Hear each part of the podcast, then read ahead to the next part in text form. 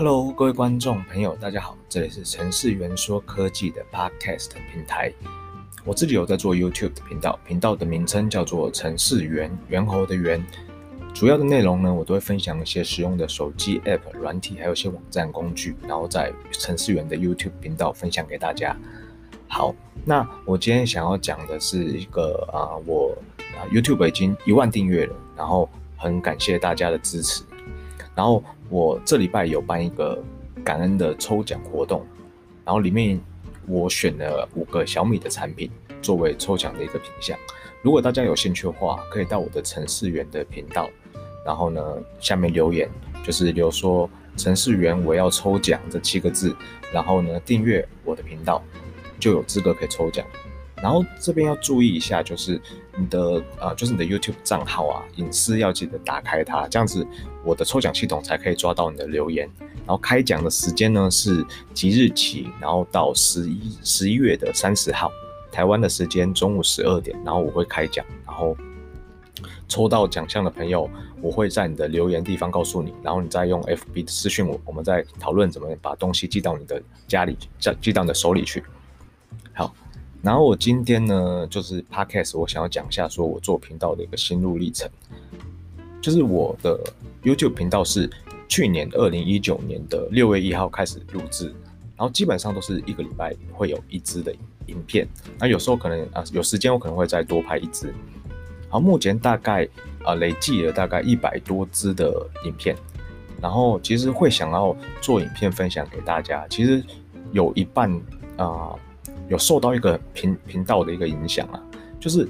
嗯，有一个算我不知道他是哪里人，他是讲中文，然后可是语音不太像台台湾人这样，然后他的频道叫做遇见凯文这个频道，好，然后他介绍有关于很多的啊、Amazon 的一个呃操作，就是他卖就是卖东西的一个操作，然后跟 YouTube 的操作的方式，然后他那时候我看到他的频道啊，他大力的推荐。就是 YouTube 才刚开始，可是二零一九年其实那时候已经算到大爆发，在台湾算是大爆发了，很多频道，然后很多人都开始破百万订阅嘛，对不对？然后可是他是说，啊、呃，现在其实对他来讲，他觉得是刚开始，因为其实有很多很多不一样的呃类型呢，其实并没有人去介绍。OK，好，然后他说，只要有兴趣分享的东西啊，一定会被人看到。OK，但是现在很可惜啊，他好像。可能太忙了吧，他把他频频道卖掉，然后后来就是转交给一个一个女生，然后可能那女生讲的东西可能就是呃，就跟那个频道有点不太一样，然后呃，就后来我不知道他的订阅数怎么样，不过他那时候也是冲的蛮快，好，然后我是觉得很可惜。OK，后来我就看完他的那些影片啊，然后我就花了几天的时间呢、分析现在台湾的影片，然后我自己也呃分析一下自己喜欢的东西。就是我很喜欢三 C 软体类型，但是并没有很多人去做。可是呢，我我看这些资料啊，都是说我在国外才可以找到这些资料，就有关于越狱啊，有关于 Loot 之类的呃呃类型，就是在台湾就很少看得到有人在分享这些这类型的影片。好，然后其实我十年前那时候拿到第一支的安卓手机，就是 HTC 的 Desire，然后那时候就一直一直研究怎么怎么 Loot，怎么刷机。然后后来拿到，再过几年之后换了 iPhone 手机之后，然后我也在研究怎么怎么越狱，怎么破解。所以呢，我想要说分享一些有关于我有兴趣的 3C 的软体领域，然后我可能会比较在行，然后也会就是比较有兴趣的做下去。然后我最后我是我是想说，其实如果你在做你没有兴趣的事情啊，其实用想的应该也会觉得你要找主题很困难呐、啊，然后你要一周。一个更新更困难，真的就是有时候就像我，我就算我现在，我有时候因为也很忙嘛，然后，然后你要你要找一个主题，可能你要有兴趣的主题哦，或者是就是我我都会觉得我我想要挑一个呃好一点的主题分享给大家，然后我也会觉我也会找的很久，然后希望说可以介绍就是真的不错的东西。那如果真的没有兴趣的话，你可能连找这些东西的动力可能都没有吧。OK，好，然后如果你对 YouTube 经营有兴趣的话，其实我大力推荐啊，有一个频道叫做小船 Little Boat，就是船，嗯，船就是船，就是那个海上的那个船，小船，一个女生很厉害，她那时候应该是跟我差不多时间开频道，然后她就是分享，就是她怎么做 YouTube，开始讲 YouTube 的一些东西，然后啊，她分析很厉害，然后都不会讲很多废话，好，然后他现在已经三十几万订阅，然后他。之后好像大概十几二十万，他就开始在做线上的，教人家怎么开 YouTube 频道，教人家怎么做 YouTube 频道。然后大家有兴趣可以去看一看，他有一些线上课程。好，然后我一开始啊，其实也是碰了很多壁啊，就是那时候不知道怎么录嘛，然后也不会录音，然后录音的可能录音的设备，其实我现在也没有用的很好。然后可是录音的调制啊，或者是后置的剪辑啊，其实都不会用。OK，然后其实到现在啊，还是有很多网友看到我以前的影片，都会说啊听不到我的声音啊，然后我就跟他说，哦，我有我我如果有针对某几支真的声音根本几乎都没有的，我都有上字幕。所以其实大家如果看到那些影片的话，其实你可以点开西西字幕。哦，有些影片呢，就是我有就听不到声音的，你可以上你可以打开西西字幕，你就你就看得到。OK，然后片头他们会就说我的片头片尾很粗细啊，就是看了之后都不想看了这样。然后后来我就有稍微改一下哦。如果大家其实还有什么意见，都可以在我的 YouTube 频道呢，就是留言让我知道。其实有时候自己做会觉得说好像这样做屌屌的，但其实并不是这样。大家可能会觉得说，这东西很废很烂。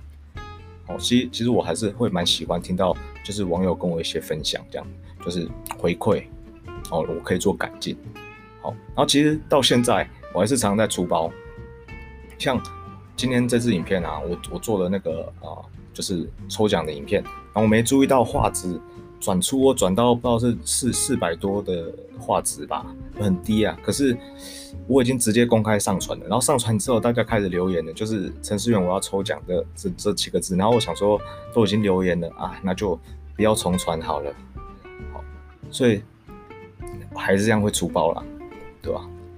好。那这段时间呢，真的很感谢大家的支持，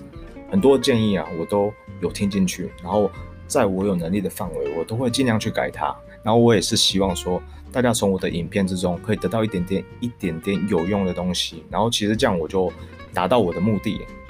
OK。然后刚开始做的时候啊，其实不知道 YouTube 有很多规则，不管是潜规则还是也也是规，就是它真的有写明文写好的规则，那时候都不太知道嘛。正常人都这样嘛，就是你就直接埋埋头就进去做拍了嘛，然后也会觉得说哦，这东西很应该不错，然后你就你就分享嘛。结果有些东西是会直接抵触到就是 YouTube 的规则，就比如说那时候我教人家怎么怎么下载就是 YouTube 影片，那然后。他直接就给我拉掉，然后拉掉之后给我一个红标，有你违反了什么什么社群规则啊什么的。然后他说你只要违反几次三次，你就要就他就直接把你的影片直接拉掉。然后那时候我记得他是说，好像说三个月内如果达到就总共他抓到你三次，你就直接影片就直接被你就被停权。好，然后其他的你就你就等你就重你就等于说你要重开台，然后再重算。那时候好像都还没有。啊、好像还没有破一千订阅，对，那时候还没有破一千订阅。OK，然后就慢慢慢慢才才知道抓到说哦，YouTube 有什么东西能做，有些东西不能做，所以我才能我能理解，就是有些频道啊，它可能拍拍拍拍之后，发现有些东西它不拍了，那其实就是因为 YouTube 它会常常在改一些规则，潜规则你不会知道。对，好，然后所以说啊、一路辛苦的就走到现在，就是还是要谢谢大家的支持。